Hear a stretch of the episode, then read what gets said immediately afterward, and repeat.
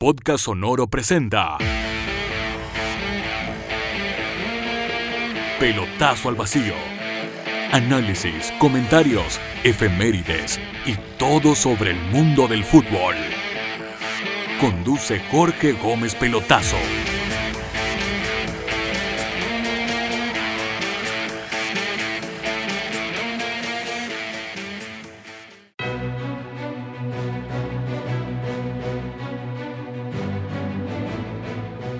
Hola, ¿cómo están? Aquí comienza el séptimo capítulo de Pelotazo al Vacío, sabiendo que el fútbol no para, porque pasó esta fecha triple Camino Qatar 2022, donde ganamos 6 puntos seguidos, donde nos metimos nuevamente en la lucha por ir al Mundial que se va a disputar a fines del próximo año, y donde vemos con esperanza este camino que sigue. Tres semanas, tres semanas y media tenemos que esperar para disputar la fecha doble de noviembre, donde tenemos que ir a Paraguay, donde tenemos que recibir a Ecuador. Pero en esta espera, en este tiempo que falta, para que lleguen esos partidos, tenemos un clásico este fin de semana donde se puede definir el campeonato nacional entre Colo Colo y la Católica.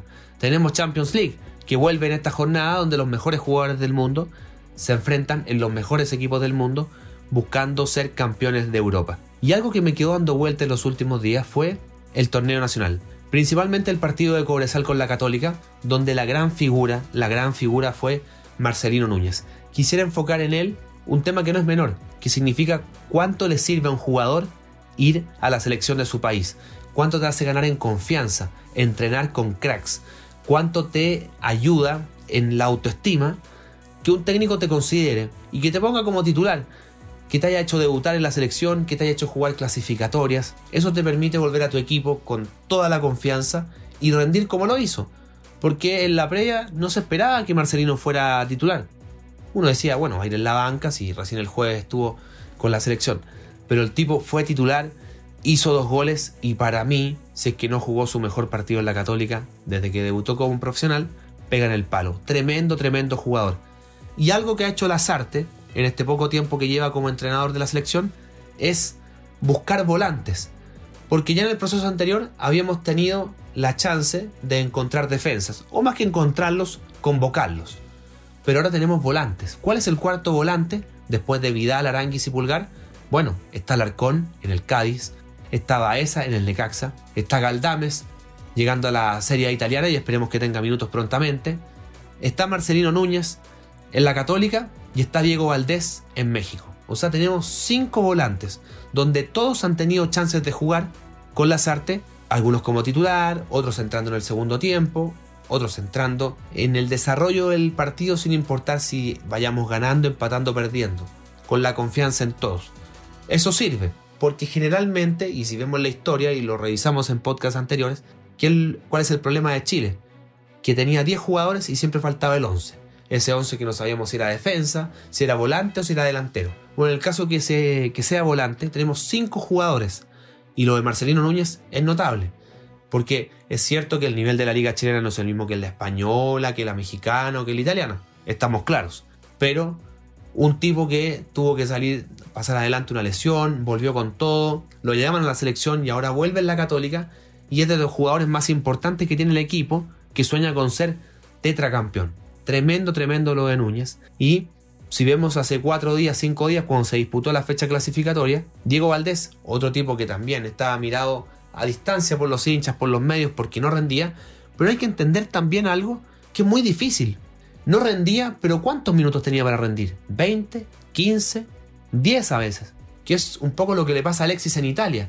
Como hay un equipo titular, el que entra desde la banca, tiene 20 minutos ya. ¿Eres tan bueno? Bueno, demuestra que lo eres. Y es difícil con 20 minutos. Porque muchas veces tocan la pelota 3, 4 veces. A veces ni siquiera te la dan. Es muy complicado puedes ir perdiendo el partido. Entonces es injusto para el jugador. Es injusto para Alexis en el Inter. Y es injusto para Valdés, para Baeza y para otros que entran 20 minutos y tienen que demostrar lo buenos que son. ¿Qué decir la delantera? Felipe Mora, ¿cuántas chances ha tenido de jugar? El Lima entró cuando el partido estaba 2 a 0. Bueno, estábamos perdiendo 1 0 abajo. Complicado, bueno, ya hágase cargo, demuestre que es bueno. No es fácil, no es fácil. Recuerdo cuando Lazarte lo hace entrar contra Bolivia, a Mora, y también quedan pocos minutos ya demuestre, demuestre que es bueno. Así no se puede. Así no se puede. Es muy difícil. Es muy difícil para él, pero también hay que entender que es muy difícil el contexto. Porque están los bicampeones de América, y lo hemos dicho hasta el cansancio, son jugadores que no van a salir salvo que estén lesionados o suspendidos. Entonces el resto es quien completa la nómina, la nómina titular, digamos. Y esos jugadores tienen que rendir rápido, porque si no, la planadora pasa por encima y viene otro. El tema es que la presión no es fácil, porque el que no rindió, si es A, y lo sacan porque no rindió con 20 minutos o con un tiempo, viene B, con la presión de que A no rindió y que él tiene que rendir, porque si no, también va a quedar fuera. Después viene C, y así cada vez el que viene entrando la tiene más difícil. El contexto es muy difícil. Y también es difícil cuando los jugadores no están jugando a sus equipos. Porque hoy los bicampeones de América juegan en la selección por lo que han logrado, por su trayectoria, por su experiencia, por lo que significan estar ahí. Pero, si se fijan, la mayoría no está jugando en sus equipos. Aranguis está jugando en el Leverkusen, más allá que este fin de semana no pudo estar por eh, problemas musculares. Y la está jugando en el Flamengo. Medel está volviendo a jugar en el Bolonia, pero Bravo lidia con la titularidad, lamentablemente. Eh, Eugenio Mena es titular, pero tiene que volver de la lesión. Entonces, eh, no, no, es fácil. Vargas está luchando por ser titular en el Atlético Mineiro con Hulk. No es fácil. Alexis no es, suplente en el Inter. Vidal también está luchando por ser titular. Entonces, nos damos cuenta que de los jugadores crack que tenemos, porque son crack en Chile, en sus equipos les está costando mucho jugar y eso claramente afecta. Afecta el desenlace, al desarrollo de los partidos porque se le puede echar la culpa a un técnico que no se cumple con los resultados, pero cuando estos jugadores que no han tenido tanto rendimiento, tantos minutos jugados en sus equipos, ¿qué es lo que pasa? Después tienen que rendir en la selección y el estado físico probablemente no les va a dar porque no están jugando. Y el caso de Alexis vuelve a ser ejemplo, porque en la temporada en el Inter jugó 72 minutos, 72 y en la fecha triple jugó más del doble de los minutos, o sea, en tres partidos jugó más del doble de lo que había jugado en todo el Inter en esta temporada. Y claro, acá es el goleador histórico, el jugador con más partidos, el jugador con más asistencias, pero el jugador no es el mismo en su presente, porque le está afectando y claramente le va a afectar esa poca actividad. Y más encima, cuando juegan por Chile se sienten con la obligación de poder demostrar que Chile sigue en carrera. Entonces, como no le llega la pelota de arriba, se retrocede y termina jugando entre los centrales. Lo mismo le pasa a Vidal. A Vidal y Alexis, más allá que uno les ponga una posición en la cancha, no se va a cumplir porque ellos recorren toda la cancha. Y no hay un técnico, no hay un técnico, o no ha habido en el último tiempo, un técnico que les diga, saben que ustedes tienen que jugar acá y no moverse de acá. Y es una orden. Y que los jugadores también le hagan caso. Esto cada vez es más difícil. Porque el jugador hoy, salvo que venga un tipo desde Europa, un campeón del mundo, de la Euro, un tipo que haya peleado la Champions League, un tipo con currículum, que le haga contraparte a los jugadores y le digan, no, acá el que manda soy yo, es difícil, es difícil. Cuando alguien viene de afuera, un técnico nuevo, se encuentra con este panorama y lo que hace más que nada es seguir ese ritmo, que es lo que hizo La Roja con Pisi. Pisi poco pudo hacer, el mismo reconocía. Yo voy a tratar de poner ciertas cosas, eh, aportar con ciertas cosas, a este equipo que ya viene corriendo solo. Y es así. O sea, no, estaba descubriendo nada nuevo y de hecho fue humilde en, reconocer eso porque por otro lado habría dicho, no, esto se, se juega como yo quiero y listo. Y bueno, bueno. Cosa que sí pasó con Rueda. Se jugó como él quería y Chile dejó de jugar como eh, se había hecho exitoso. No son los mismos jugadores de antes, es cierto, es cierto, pero no podemos pasar de ser un equipo vertical que va a buscar el triunfo todo el partido, a empezar a tocar para el lado, para el lado, para el lado, para el lado. Y si digo no para el lado, te hay que quedar dormido, para el lado. No puede ser, no puede ser. Hay que tratar de buscarle una vuelta a estos jugadores que se hicieron famosos así, que se hicieron exitosos así, y bueno, intentar que sigamos siendo exitosos en esa línea. Y cuando se acaba la benzina, bueno, se acaba la benzina y decimos, bueno, luchamos durante 10 años para ganar todo lo que pudimos, con estos jugadores jugando de una forma. Y eso cambió. Y como estos jugadores en algún momento no van a estar, el ejercicio cuál es? ¿Qué jugadores pueden llegar a la selección y ser segunda línea? Segunda línea de estos bicampeones. En el arco está Bravo, claro, uno dice cuando no esté Bravo, está Arias, pero Arias también tiene más de 30 años. Y después viene Castellón, que tiene más de 25. La idea, y no es problema de Castellón, no es problema de Brian Cortés o el que sea, es que el tercer arquero para mí sea un joven cuando digo joven, sea un tipo de 22, de 21, y si menos, mejor. para que empiece a entrenar, se empiece a codear con estos arqueros experimentados, Bravo, Arias, y pueda en determinado momento jugar. Como le pasó a Bravo en su momento y a Johnny Herrera que empezaron a entrenar con Tapia, que era el experimentado. Porque eso sirve mucho, sirve mucho como te empiezas a codear con gente que tiene años en esto, años en la selección y te empieza a chorrear esa experiencia. Que en el caso de Bravo es mayor aún porque estamos hablando de un tipo que es bicampeón de América. Y ahí me aparece el nombre de Zacarías López, el arquero de La Serena. Más abajo está Julio Fierro, que es arquero de Colo Colo, pero que no ha jugado mucho porque Cortés es el titular y que, bueno, si no se le da la chance y él quiere, eh, ve con posibilidades y sueña con jugar en la selección porque las juveniles han jugado, tiene que irse a otro equipo y empezar a ganar en experiencia para que en determinado momento lo llamen. Es cierto que las nóminas son de 25 jugadores, pero el técnico podría abrirse a invitados. Invitar a jugadores a que estén un día con ellos, una tarde, porque ahora que esto que el torneo no para, pese a las fechas triples, obviamente se complica el equipo y los equipos no van a querer prestar jugadores para ser invitados porque ni siquiera están en la nómina y es entendible. Pero puede ser una tarde, puede ser, no sé, dos tardes, pero que, o, que vayan, que, gocen de ese entorno, que se suban al bus con los jugadores, al menos la tarde-noche que se dispute el partido, que duerman una noche en Juan Vito que amanezcan con ellos, que coman con ellos, que conversen con ellos, que jueguen con ellos, que estén. Que Zacarías López pueda tener una tarde atajando con Bravo. ¿Por qué no darle esa chance? Sigamos avanzando en el campo. Para la última nómina, Mauricio Isla no tenía reemplazante. Es cierto que cuando Lazarte llegó, llamó a Daniel González, el jugador de Wanderers, que lamentablemente se lesionó y se, va a perder el, resto de la temporada, pero es un buen jugador. Cuando se recupere tiene que estar. El otro es Jason Rojas. Para mí, un jugador que es cheque a fecha. Porque generalmente los jugadores, cuando demuestran su calidad, no solo en la cancha, sino en el contexto. Pelotazo al vacío. Jason Rojas debutó con Colo Colo peleando no descender. El equipo más grande de Chile estaba a punto de descender y el técnico hizo debutar a juveniles. Juveniles que la camiseta les podría haber pesado como un elefante. Pero el tipo no le pesó. No le pesó. Demostró carácter en una situación muy, muy complicada. Y eso para mí me demuestra que es un tipo que puede demostrar su capacidad de aquí en adelante. Porque no solo es un buen jugador, sino que ante la presión no cayó. Perfecto. Entre Jason Rojas y Daniel González a futuro tienen que pelearse la chance de ser el lateral eh, derecho de la selección cuando Mauricio Isla juegue menos o decida retirarse de la selección como lo hizo Boseyur. Los centrales estamos por primera vez, diría que en 10-12 años, tenemos centrales, no de sobra, pero tenemos centrales. Porque recuerden que cuando llegó Bielsa, por algo Medel termina jugando de, defensa. Por algo Estrada, que era volante, termina jugando defensa, porque no teníamos. Y había que buscar de alguna forma. Y como no había, había que retrasar volantes. Hoy no tenemos que retrasar volantes porque aparte de Medel y Maripán, está Paulo Díaz, está Sierra Alta y está Rocco. O sea, tenemos cinco centrales, o cuatro más Medel, que es muy bueno. Sobre todo cuando el técnico de, turno, sea Lazarte o el que venga en algún momento, quiera jugar con tres atrás, hay para jugar tres atrás. Así que por ese lado estamos cubiertos. Al otro lado está Eugenio Mena, claro que también es bicampeón de América y que en algún momento no va a estar. Bueno, ahí hay que buscar. Sebastián Vegas ya empezó a jugar. Lo hizo en esta fecha triple ante la lesión de Mena. Y es un buen jugador. Está rindiendo muy bien en México. En algún momento va a ese salto.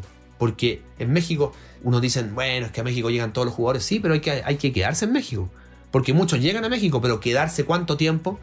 Si Carlos Reynoso en, los 60 llegó a México, en los 70, pero se quedó muchos años. Suazo fue, fue, triunfador en, en, México. Y así Basay, Figueroa, el Pony Ruiz, Montesinos. Pero no se trata solo de llegar a México. Hay que hacer historia en México, hay que hacerse notar en México. Porque no llegan solo chilenos, llegan argentinos, llegan paraguayos, ahora últimamente están llegando jugadores de Europa. O sea, no es que llegue cualquiera. Llegan muchos, pero no llega cualquiera. Porque se están dando cuenta que ese fútbol puede mejorar, los empresarios, los dirigentes, y están trayendo gente de afuera, o sea, están subiendo el nivel.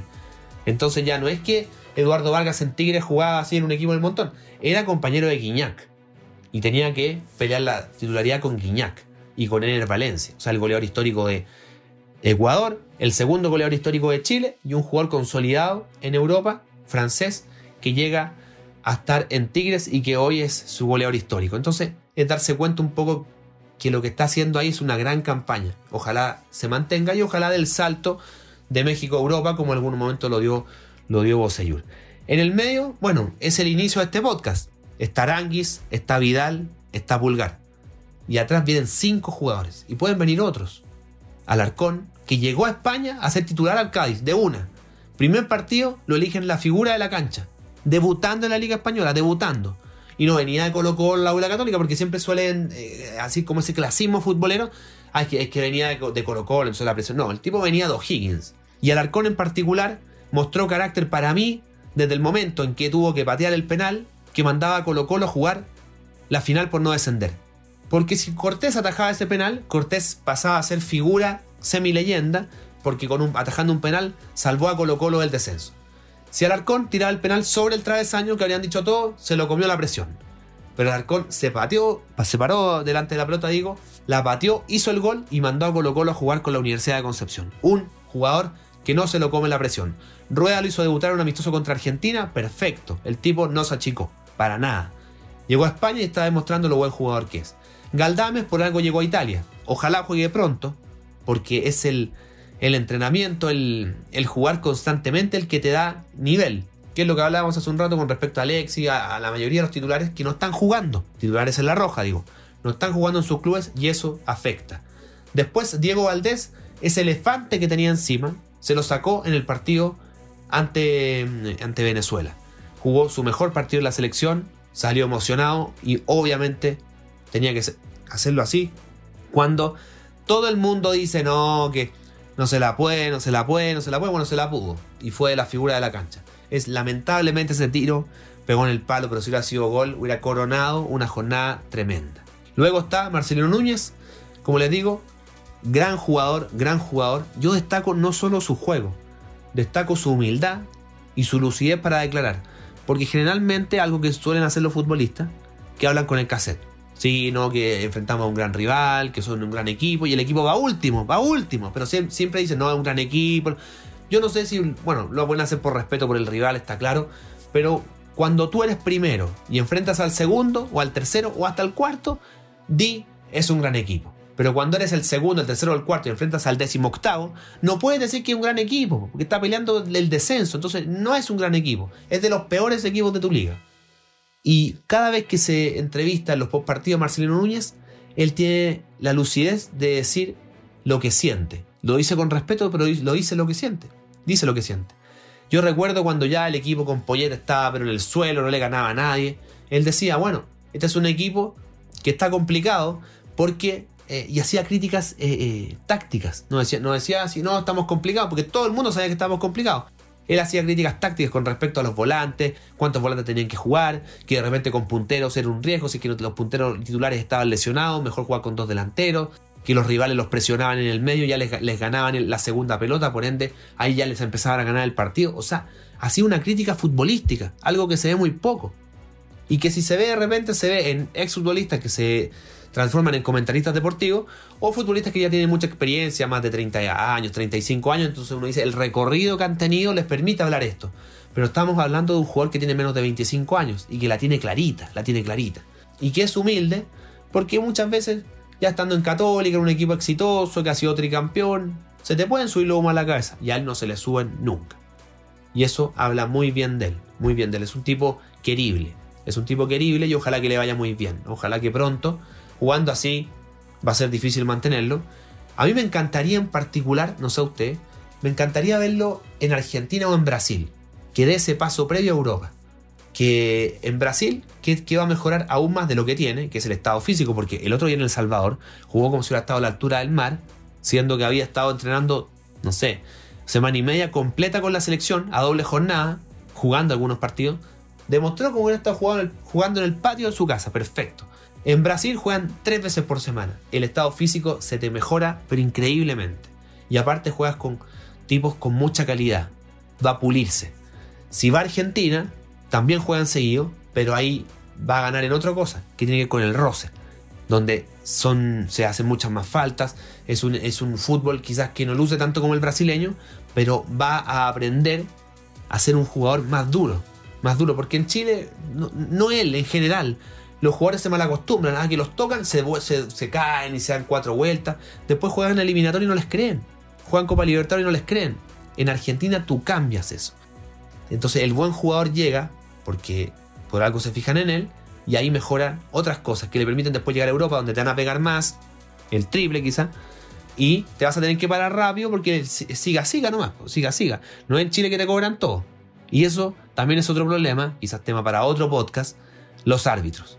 ¿Por qué los árbitros no son todos como, bueno, puede ser Tobar, que arbitra de una forma eliminatoria y arbitra de la misma forma en Chile? Porque así tiene que ser. Le tenemos que hacer un favor a los jugadores, no perjudicarlos. No puede ser que el árbitro sea de una forma en un partido y cuando es de selecciones de clasificatoria sea de otro. No, porque el jugador al final después llega a otro fútbol, a otras ligas y termina perdiendo tranco. Pelotazo al vacío. Porque viene con un chip que o se lo saca rápido o banca o vuelve a Chile. O termina bajando de nivel y termina jugando en, en Europa sí, pero en ligas de segundo o tercer orden ya está en la B de otras ligas. Porque no entendió cómo se jugaba ese fútbol. Marcelo Salas, siendo un crack, pero un crack de los mejores delanteros de nuestra historia, una cosa que tuvo es que ese jugador pepero que en Chile le permitió llegar a River Plate, en Chile lo mismo, le pegaban y se caía, falta. Pero en Argentina ya no, a la primera no. Y ahí aprendió a ser un jugador que peleaba más pelotas, que no se tiraba al, suelo de inmediato, e hizo más goles de inmediato, y le permitió dar el salto a Italia. Y en Italia era durísimo, era un jugador durísimo de marcar, durísimo. Y tenía que enfrentar a defensa italiano. Bueno, cuando jugaba con la Juventus nunca me voy a enfrentaba a Paolo Montero, un jugador que le pegaba lo que se movía, si respiraba te pegaba, era capaz de sacárselos, era capaz de resistir la marca. Y, si lo botaban, se paraba y la seguía peleando, porque se dio cuenta rápidamente que el fútbol era distinto. Y para eso hay que ser lúcido. No cualquier jugador se da cuenta. Hay otro que se va a España o a Argentina y se tira al suelo y se sigue tirando al suelo como se tiraba en Chile y no le cobran y no es capaz de entender que ya no se tiene que tirar. Bueno, Núñez es lúcido, Núñez es inteligente y más encima, como les decía, es humilde. O sea, es un tipo que le va a ir bien sí o sí. Espero, pero de corazón, de corazón que le vaya muy bien. Porque es un gran, gran jugador. Y lo demostró con Cobresal y ahora tiene una final. Independiente que haya un partido a mitad de semana donde Católica juega con Wanderers, Colo Colo juega con La Serena, la final es el domingo es el domingo. Es ahí donde se demuestran los grandes jugadores. Y por el lado de Católica tendrá que demostrarlo él, tendrá que demostrarlo San Pedri o Pérez, el Zanahoria, que de a poco se ha dado cuenta él y le ha demostrado a los hinchas que es un arquero gana partidos, que es muy importante. Y por Colo Colo tendrá que hacerlo Costa, tendrá que hacerlo Solari, tendrá que hacerlo Morales, que no pudo hacer un gol en el clásico ante la U, pero que va a quedar en el olvido en la medida que le llegue a hacer un gol a Católica, un gol que signifique el triunfo o un empate para mantener las distancias. Bueno, a eso voy, que tenemos jugadores, tenemos jugadores para, para soñar con una segunda línea cuando se lesionen los bicampeones o se vayan retirando o jueguen menos, jugadores que aparezcan. Y en delantera, ahí es el gran tema. Porque está Alexis, está Vargas, aparece Brereton, menos mal que aparece, porque detrás de Alexis y Vargas no había nadie. En los últimos cinco años, el, último, el único jugador que se acercó un poco era Castillo, que fue campeón de América en Estados Unidos y que lamentablemente se lesionó. Ahora volvió a jugar a Brasil. Esperemos que retome su nivel, porque una vez que retome su nivel, de una, vuelve a la selección, de una, porque no hay más. Hay que esperar también que Iván Morales pueda tener su chance. Creo que con él se fue injusto, porque lo nominaron a la fecha triple antepenúltima, o a la penúltima, y después no lo nominan a la, siguiente, a la de Perú, Paraguay y Venezuela. Entonces queda la sensación de que como que él no cumplió. Pero en la fecha triple aquella, con Brasil, con Colombia y con Ecuador, rindieron muy pocos. Entonces, si hubiéramos sacado a todos los que no rindieron, la nómina habría quedado de cuatro jugadores. Creo que hubiera, hubiera sido bueno tenerle una, una segunda oportunidad para él. Y el otro es Felipe Mora, que en Estados Unidos está, está rindiendo, está metiendo goles y que en esta fecha triple no tuvo tantas chances como podría haber tenido. Siento que los partidos de Paraguay y Venezuela eran más aptos para él, incluso para ser titular, con respecto al de Lima. Pero bueno, la Sarte lo puso en Lima. Y también está el caso de Luis Jiménez, que no es joven, pero es con él el que tienen que competir los jóvenes para, para ser parte, porque Lazarte prefirió a Luis Jiménez en vez de Felipe Mora para ser el acompañante de Brereton. Y no es menor, porque significa que los otros no lo convencen. ¿Y qué tienen que hacerlo para convencerlo? Más goles, entrenar mejor en los, eh, eh, en los entrenamientos, para la redundancia, no sé. Pero ahí se corta. Es quizás la zona donde estamos más al debe. Tenemos un jugador volviendo a una lesión como Castillo, que no es un juvenil, tenemos Jiménez, que es un jugador consolidadísimo. O sea, él jugó clasificatorias camino a Alemania 2006. Él debutó en la selección hace 17 años y es titular hoy. ¿Por qué es titular? Porque no hay otros. O hay otros, pero no le gustan al técnico. Está Felipe Mora y Brereton, que es el tercer delantero sí o sí. Pero mi duda está, cuando esté Vargas, esté, Alexis y esté eh, ¿va a ponerlos a los tres? Es la duda. Porque si pone a Vargas de 9, a Brereton lo va a poner de puntero. Y vamos a empezar con un problema que tiene que ver con poner jugadores, pero no en las posiciones que son buenos o que por algo llegan a la selección, porque rinden en una posición. Si Marcelino Núñez rinde como volante, no lo puedo llevar como puntero. No lo puedo poner como puntero porque no me va a rendir. No me va a rendir y lo termino perjudicando a él. Como se fijan, tenemos, tenemos para jugar. ¿Se puede hacer una formación sin ningún jugador que haya sido campeón de América? Bueno, Arias, Jason Rojas, Maripán, Sierra Alta, Vegas, Alarcón, Baeza, Galdames, Valdés, Brereton, Mora. La mayoría, si no todos, han sido nominados a la selección en los últimos dos meses, tres meses. Por ende, ya se han codeado con los bicampeones de América. Ya tienen experiencia en selección. Lo importante es que tengan experiencia ahora en sus clubes, que jueguen, que jueguen, que jueguen. Ojalá que su buen juego les permita llegar a equipos mejores que puedan pelear campeonatos, que estén en instancias definitorias, digo, que puedan sentir esa presión de ganar para ser campeón, que es un poco la presión que tiene Chile ahora, que es ahí donde preocupa quienes pueden, aparte de los bicampeones o los que fueron campeones de América, rendir en estos partidos, porque entras a la cancha sabiendo que tienes que empatar o ganar, porque la derrota no te sirve, que puedes perder solo un partido y ese partido va a ser con Brasil en Brasil. Entonces, que no te coman la presión. Y ahí yo siento, y vuelvo al tema del inicio, que Marcelino Núñez es un tipo que ha demostrado que la presión no le afecta, al igual que Alarcón. Son tipos que tienen que tener su chance, al igual que Vegas, al igual que Brereton. Ahí ya tenemos cuatro jugadores que han demostrado que no les pesa la camiseta de la selección y hay que darle la chance de que sigan jugando, que sean parte de esta generación nueva que quiere hacerle el eslabón siguiente, quiere ser el eslabón siguiente de la generación dorada. Bueno, compañeros, compañeras, amigos, amigas, agradeciéndoles como siempre, que hayan escuchado este séptimo capítulo de Pelotazo al Vacío. Nos estamos viendo, que tengan una gran semana. Adiós. Podcast Sonoro ha presentado Pelotazo al Vacío. Quedamos al día con todo lo que necesitan saber del mundo del fútbol. Jorge Gómez Pelotazo se prepara para el próximo capítulo.